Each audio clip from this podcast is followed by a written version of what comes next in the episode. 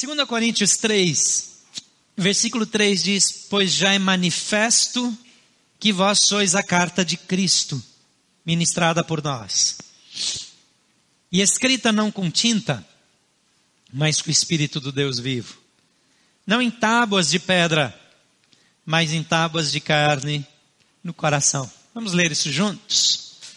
Porque já é manifesto que vós sois a carta de Cristo, ministrada por nós, e escrita não com tinta, mas com o Espírito do Deus vivo, não em tábuas de pedra, mas nas tábuas de carne do coração. Pai querido, nós oramos nessa manhã para que nós de fato sejamos cartas de Cristo. Oramos nessa manhã que o Teu Espírito Santo domine as nossas mentes e corações. Nos ensine a andar contigo. Nos ensine a ser de fato o reflexo, a perfeita imagem de Cristo. Nesta manhã, toma liberdade entre nós. E durante todas as celebrações desse domingo, fala conosco. E nos ensina a ser aquilo que o Senhor quer que sejamos, em nome de Jesus. Amém. Na página 6 do livro Manifesto Jesus, eles escreveram assim: se Deus escrevesse a sua biografia, não a biografia de Deus, a sua biografia, ela seria Jesus Cristo. Mas se alguém escrevesse sobre você, se alguém tivesse que definir você numa frase, ou em poucas palavras, o que você supõe que essa pessoa escreveria? Um apaixonado pelo Flamengo? Um defensor da Dilma? Um opositor do PT? O que a sua vida reflete? Faz um exercício. Se você tem onde escrever, no seu celular, no iPad, no ai qualquer coisa aí, que você, ai que porcaria que eu comprei, é, é, é, ou com caneta e papel, imagina alguém tentando definir você. Escreve nem que seja umas três palavras, por favor. Vou dar uns minutinhos para você. Resiste à tentação de dizer eu não vou escrever nada.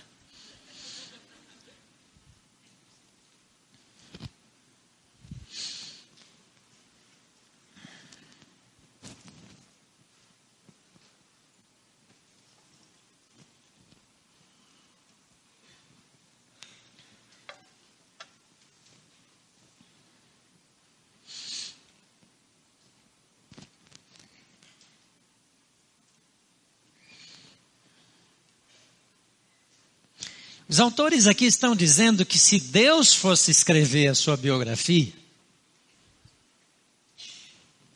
como cristão, o ideal da sua vida cristã é que ela seria a história de Jesus.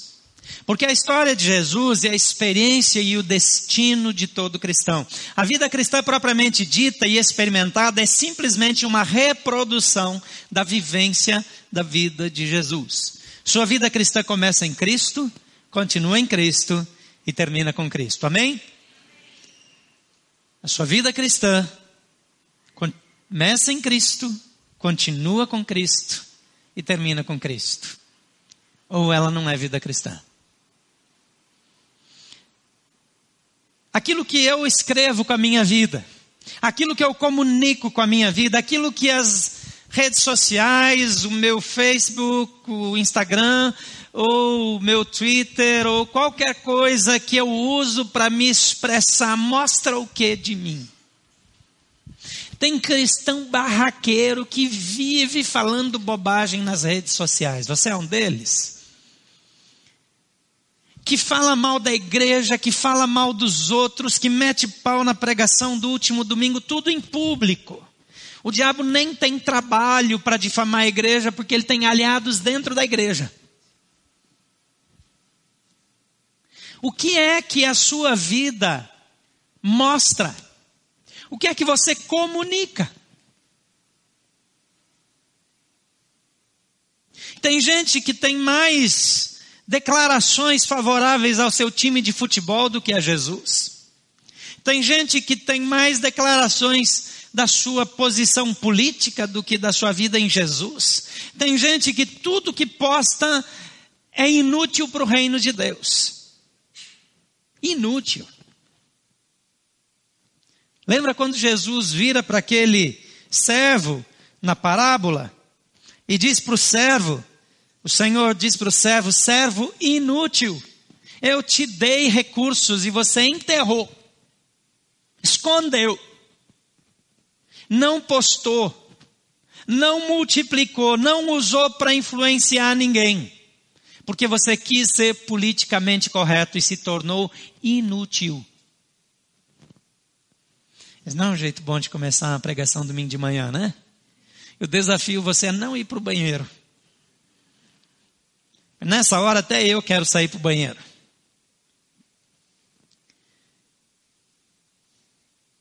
Pense um pouco naquilo que você viveu até aqui, aquilo que você realizou, aquilo que você perdeu, aquilo que você conquistou, os planos que você tem, os sonhos para o futuro.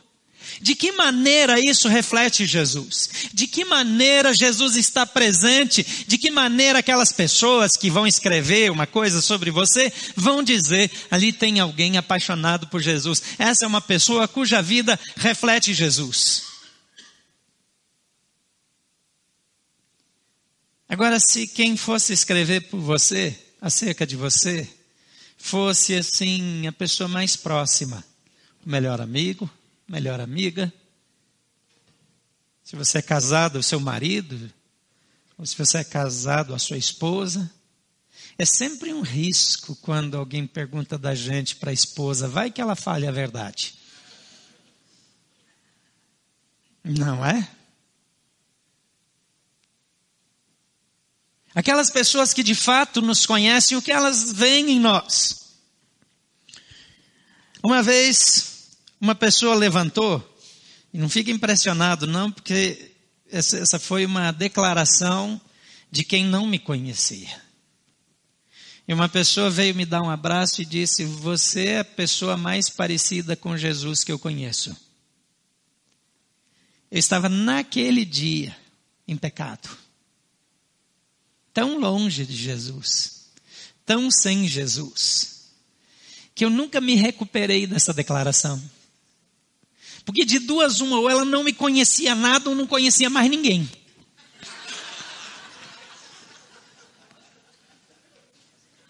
Aquilo nunca foi um elogio, foi uma acusação. Eu falei, isso é coisa do capeta. Verdade que eu dei jeito de me arrumar logo. Porque eu fiquei tão abalado. Eu achava que se um dia eu ouvisse essa declaração, ia ser assim, a, a maior declaração que alguém pudesse fazer acerca de mim. Foi a pior acusação. Porque naquele momento eu vi como Jesus estava chocado comigo.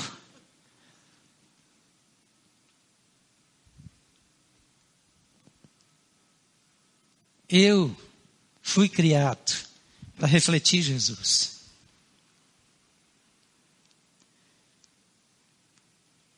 O apóstolo Paulo, com seu histórico de vida, um homem culto, diferente dos discípulos, ele era mais estudado.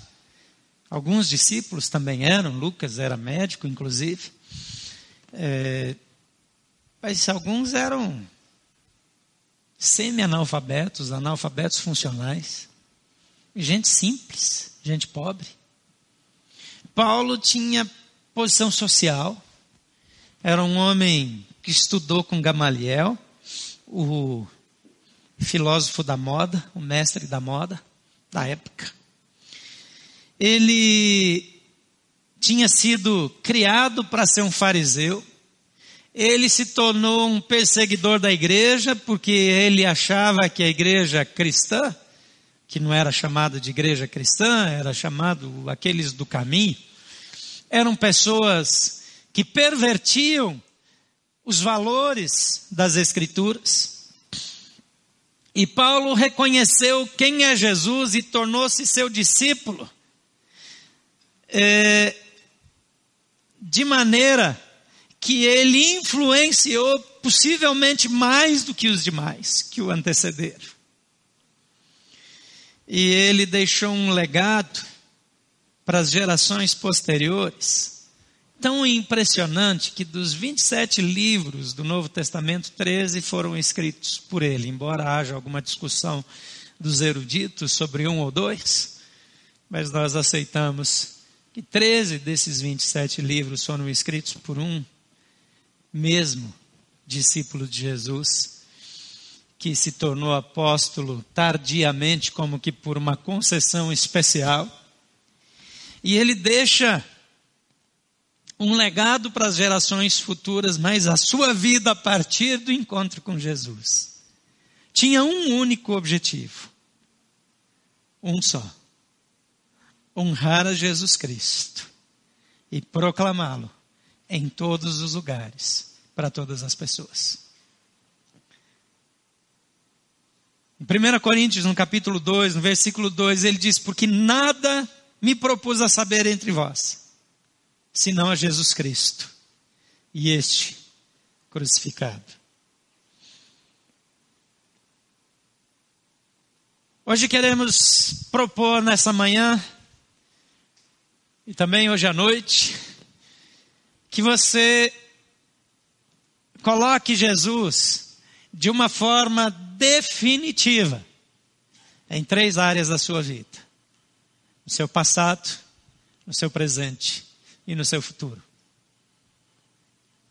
Porque não importa o que você viveu no seu passado, Jesus é a resposta para o seu passado.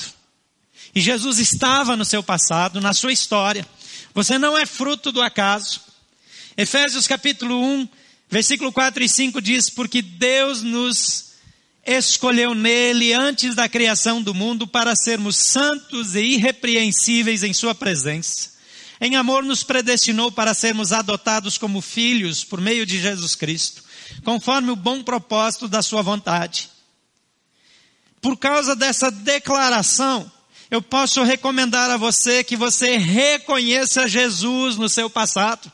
As suas origens precedem o seu nascimento físico, assim como o nascimento de Jesus precede o seu nascimento físico. A Bíblia diz que ele era antes de todas as coisas, e aqui a Bíblia diz que Deus te escolheu em Jesus antes da criação do mundo. Deus planejou sobre você acerca da sua vida, acerca dos seus dias, acerca da sua salvação, acerca da sua eternidade, antes de dizer haja luz.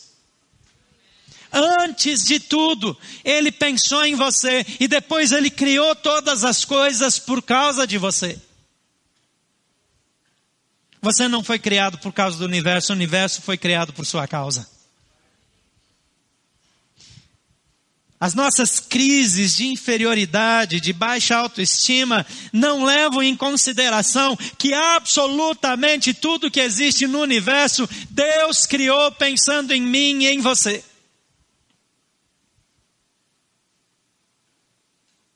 Talvez alguém possa dizer: Eu sou fruto de um abuso sexual.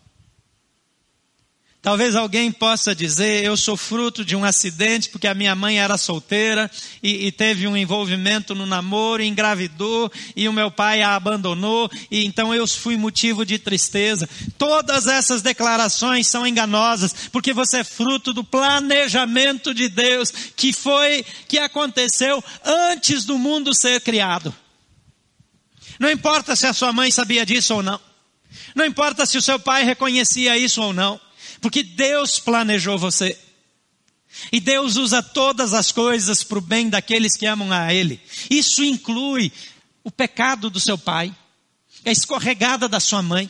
Deus usa até os nossos deslizes para o bem daqueles que Ele ama, porque Deus não desperdiça nenhuma oportunidade.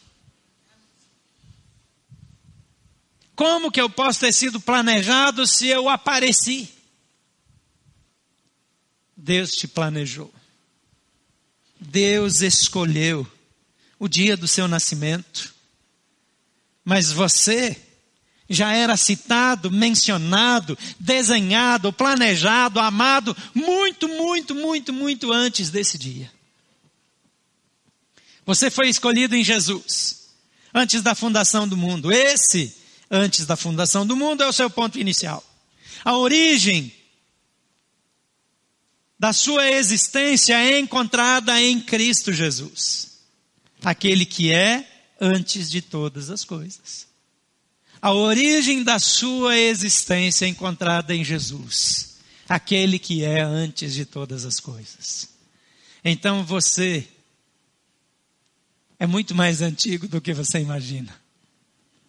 Porque Deus criou você como um ser eterno. Você não foi criado para essa curta vida nesse planeta. Você é muito mais do que isso. Suas experiências do passado podem ser usadas por Deus para o seu bem, porque Ele usa todas as coisas para o bem daqueles que o amam. Não importa se você sofreu um abuso, se você foi abandonado, abandonada, traído, traída, se pessoas falaram mal de você, agrediram você, se você ficou com algum defeito físico, se alguma coisa deu errado, se alguma coisa não foi conforme deveria ser, Deus está nesse negócio e não existe nada que Deus não possa transformar em bênção. Deus nunca desperdiça uma dor. Talvez você viva machucado nesses dias. Talvez hoje de manhã você veio para cá sem esperança. Talvez você, quando acordou, não queria ter acordado. Talvez você sequer dormiu essa noite. Talvez você precisou de Rivotril para pregar os olhos ontem à noite, porque a sua vida é tão difícil que você fica sem esperança. Não existe nada que você tenha vivido ou possa estar experimentando até o dia de hoje que tenha escapado do controle de Deus. Nenhuma crise financeira, nenhum diagnóstico ruim, nenhum impulso pecaminoso que você não consegue controlar, nenhum pecado no qual você caiu de novo porque em Deus está o restabelecer, o perdoar, o levantar. Jesus Cristo veio para nos dar a mão. Então coloque o seu passado diante de Jesus e coloque Jesus diante do seu passado. Quando eu olho para o meu passado e coloco os problemas diante de mim e eu vejo a vida aqui, então a vida parece ruim, porque o filtro através do qual eu vejo a vida, são as minhas dores do passado. O seu passado não vai mudar. Mas o que pode mudar é você colocar Jesus antes da sua experiência e você vai ver a sua experiência através do filtro de Jesus Cristo de Nazaré. E quando você olha para as experiências do passado, através do filtro de Jesus, você vai ver o quanto Deus teve misericórdia de você, o quanto aquela experiência ruim o fez crescer, o quanto aquela experiência ruim é uma oportunidade para dar a mão para outras pessoas e como a vida é maravilhosa, porque Jesus está aqui e as experiências ruins perdem a importância porque Jesus Cristo está conosco. Não existe cura verdadeira em outro lugar a não ser Jesus Cristo de Nazaré. A cura tem nome: Jesus Cristo, Filho do Deus vivo. Ele é a nossa cura. Ele é a nossa resposta. Ele é a solução para os problemas da nossa vida. Em segundo lugar, revele Jesus no seu presente. Colossenses 2, 7, 6 e 7 diz: Portanto, assim como vocês receberam a Cristo Jesus, o Senhor, continuem a viver nele, enraizados e edificados nele, firmados na fé como foram ensinados, transbordando de gratidão. Vamos ler mais uma vez, olha com atenção comigo. Portanto, assim como vocês receberam a Cristo Jesus, o Senhor, se é que você recebeu, continuem a viver nele enraizados e edificados nele, firmados na fé, como foram ensinados, transbordando de gratidão. O que é que a sua vida revela hoje? Eu já questionei isso, os seus posts. O que é que se expressa? O que é que as pessoas veem quando olham para você?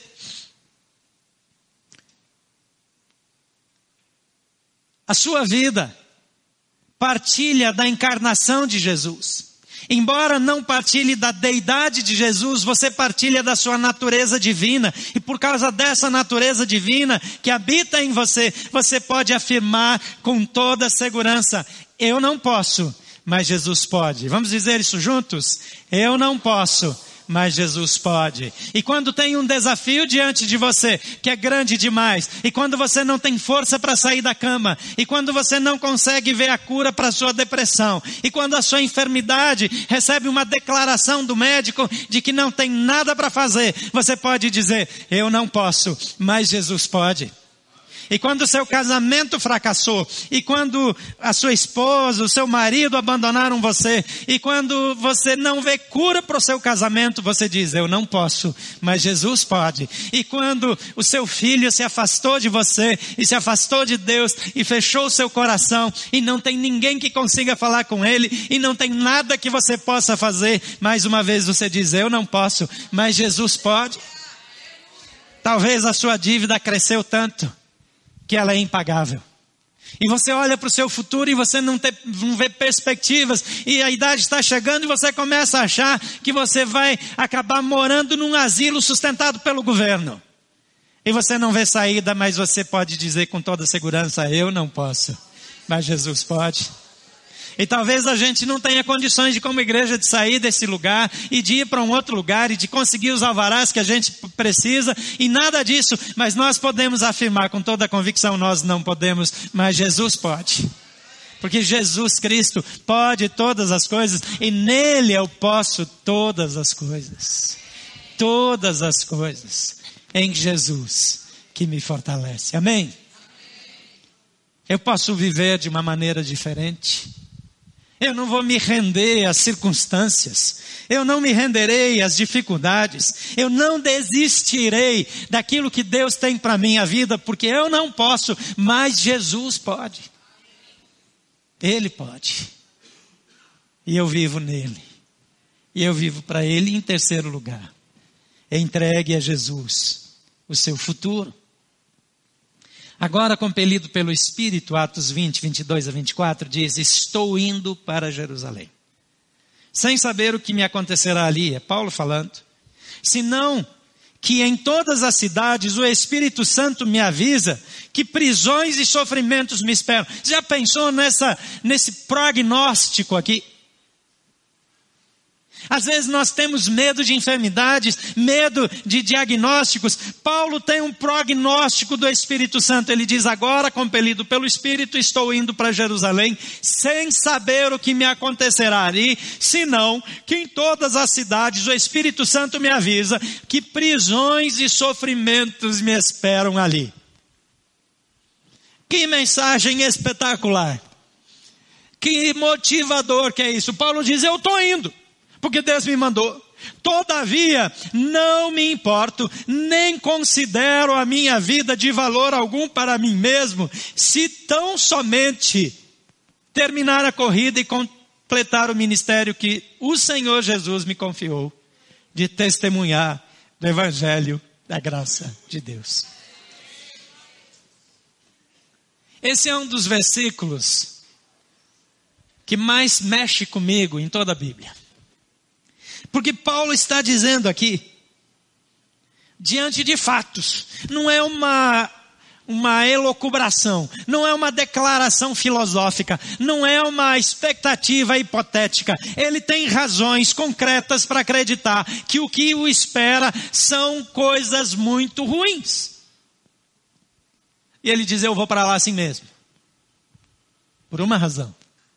Eu não me importo com o que aconteça comigo a minha vida já não tem valor a não ser para cumprir o meu chamado, para terminar minha carreira e fazer aquilo para que eu fui criado.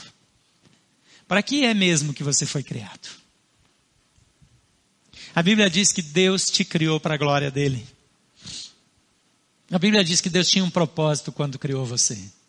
E qualquer coisa menos do que o propósito de Deus para a sua vida, qualquer coisa aquém do que o grande plano de Deus para a sua vida, com a qual você se contentar, é um sintoma de infidelidade. Viver aquém do que aquilo para que eu fui criado é infidelidade. Não aceite viver abaixo do padrão para o qual Deus o criou. E o padrão que Paulo está descrevendo é dizer nenhuma expectativa humana, nenhuma conquista humana se compara com cumprir o propósito para qual eu fui criado. E ele diz: o meu propósito é terminar minha carreira e anunciar Jesus Cristo, Senhor e Salvador. Muda tudo na vida de alguém que vive assim. Porque os nossos planos para o futuro, às vezes, estão cheios de precauções. Planos saudáveis para aposentadoria.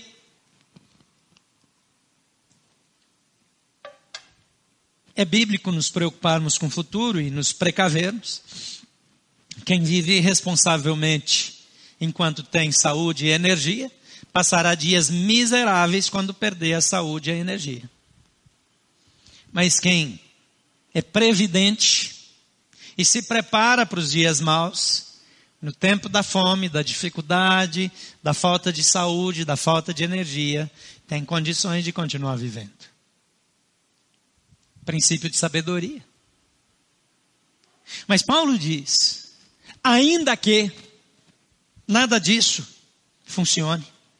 Ainda que o meu futuro tenha prisões, tenha perseguição, tenha dificuldades, como aquele líder que está lá enfrentando a batalha contra o Estado Islâmico e, e quando um dos nossos líderes disse para ele que o Ocidente, as igrejas estão orando pelo fim desse negócio. Ele disse: pode orar, mas pede para Deus deixar mais um ano ou dois de perseguição, porque para cada pescoço que eles cortam, 10 ou 20 novos cristãos nascem no lugar. O que, que ele está dizendo? Em nada tem a minha vida como preciosa. Contanto que eu cumpra a minha carreira e o ministério que recebi do Senhor Jesus. Enquanto nós vivemos num ambiente de paz, de tranquilidade, nós não conseguimos entender a dimensão disso.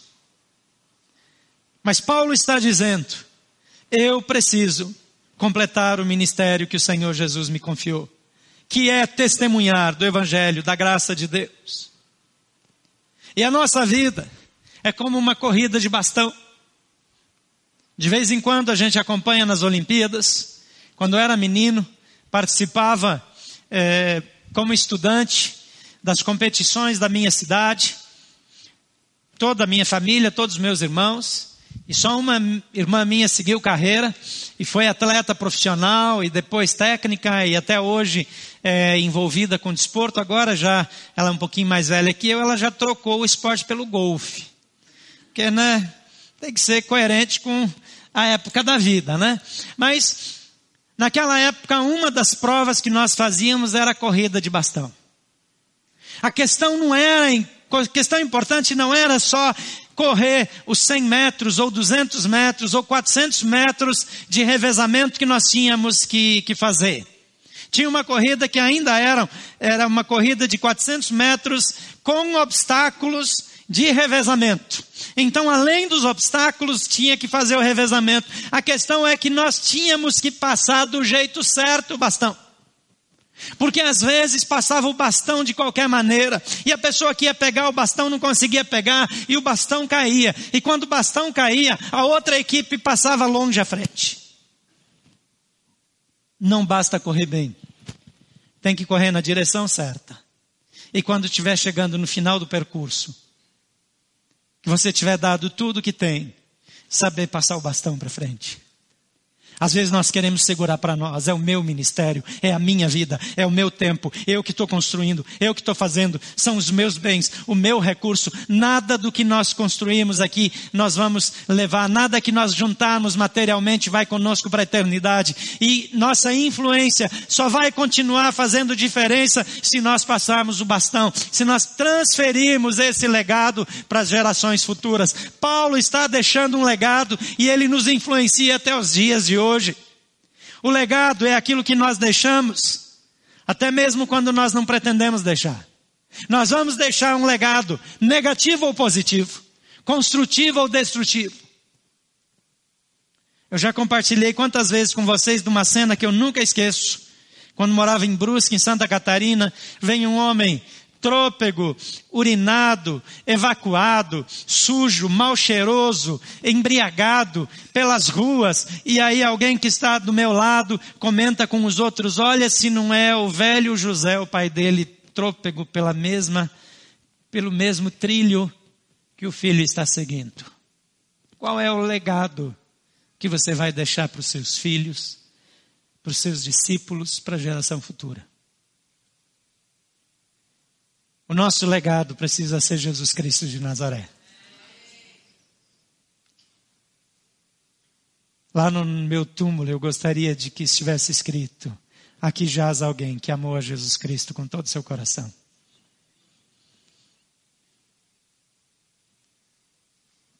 Se a minha vida, se a sua vida refletir Jesus, então nós vamos viver tudo que Deus tem para nós. Não há nada mais importante do que refletir Jesus. Não há nada mais importante do que viver Jesus. Olhe para aquelas anotações que você fez no começo. Se você escreveu no papel, ou se você escreveu aí no seu iPad,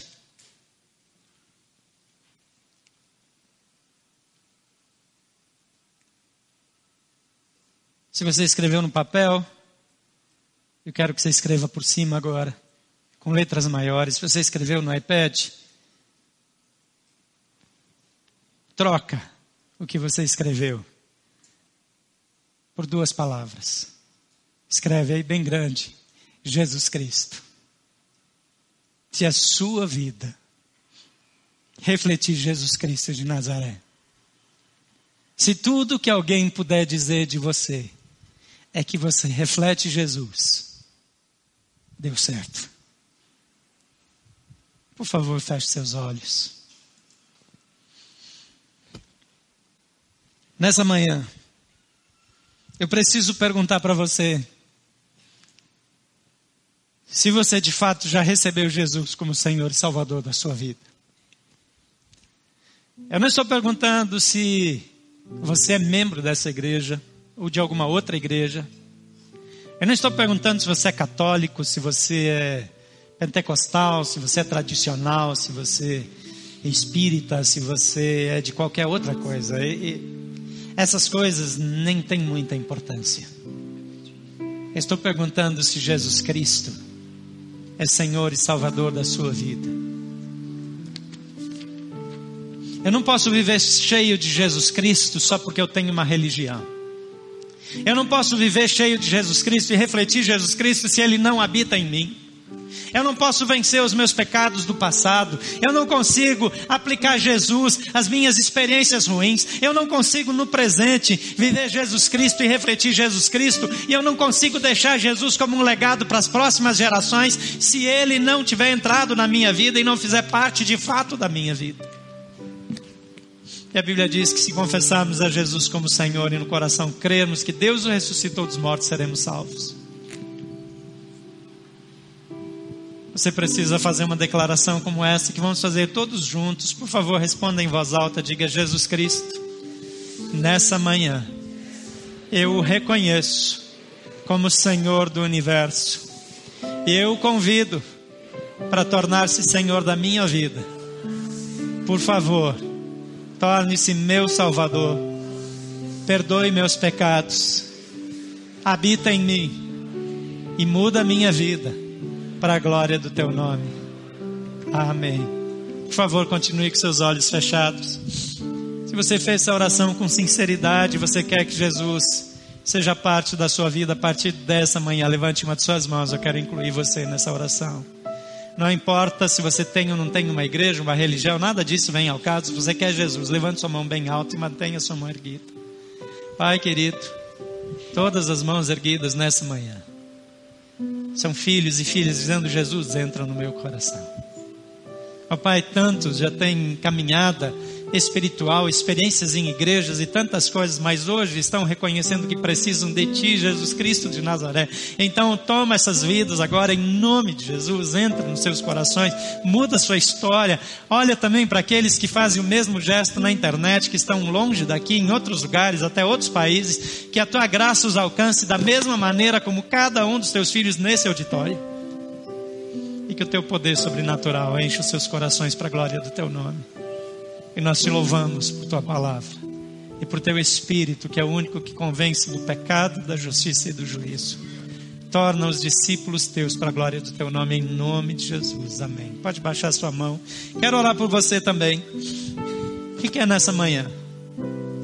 Que esse exercício de escrever Jesus Cristo sobre tudo que a sua vida reflete seja verdade para você. Se você quer isso, levanta no seu lugar, eu quero orar por você. Se você quer que a única coisa que as pessoas vejam, que o seu legado, que, que o seu dia a dia, que o seu passado, o seu presente, o seu futuro reflitam Jesus Cristo, se coloquem em pé, vamos orar juntos. Pai querido, nessa manhã nos colocamos em pé diante do Senhor para declarar que nós queremos viver Jesus Cristo que a nossa vida cristã inteira começa em Jesus, continua em Jesus e termina em Jesus. Nós queremos declarar que nós decidimos voluntariamente viver Jesus Cristo em nossas vidas. Queremos glorificar o teu nome e queremos viver para a tua glória em todo o tempo. Transforma nossas vidas, remove tudo que nos oprime tudo que nos cerca, tudo que nos embaraça e nos faz livres para vivermos Jesus Cristo cheios do Teu Espírito Santo, para a glória do Pai, em nome de Jesus. Amém. Deus abençoe sua vida.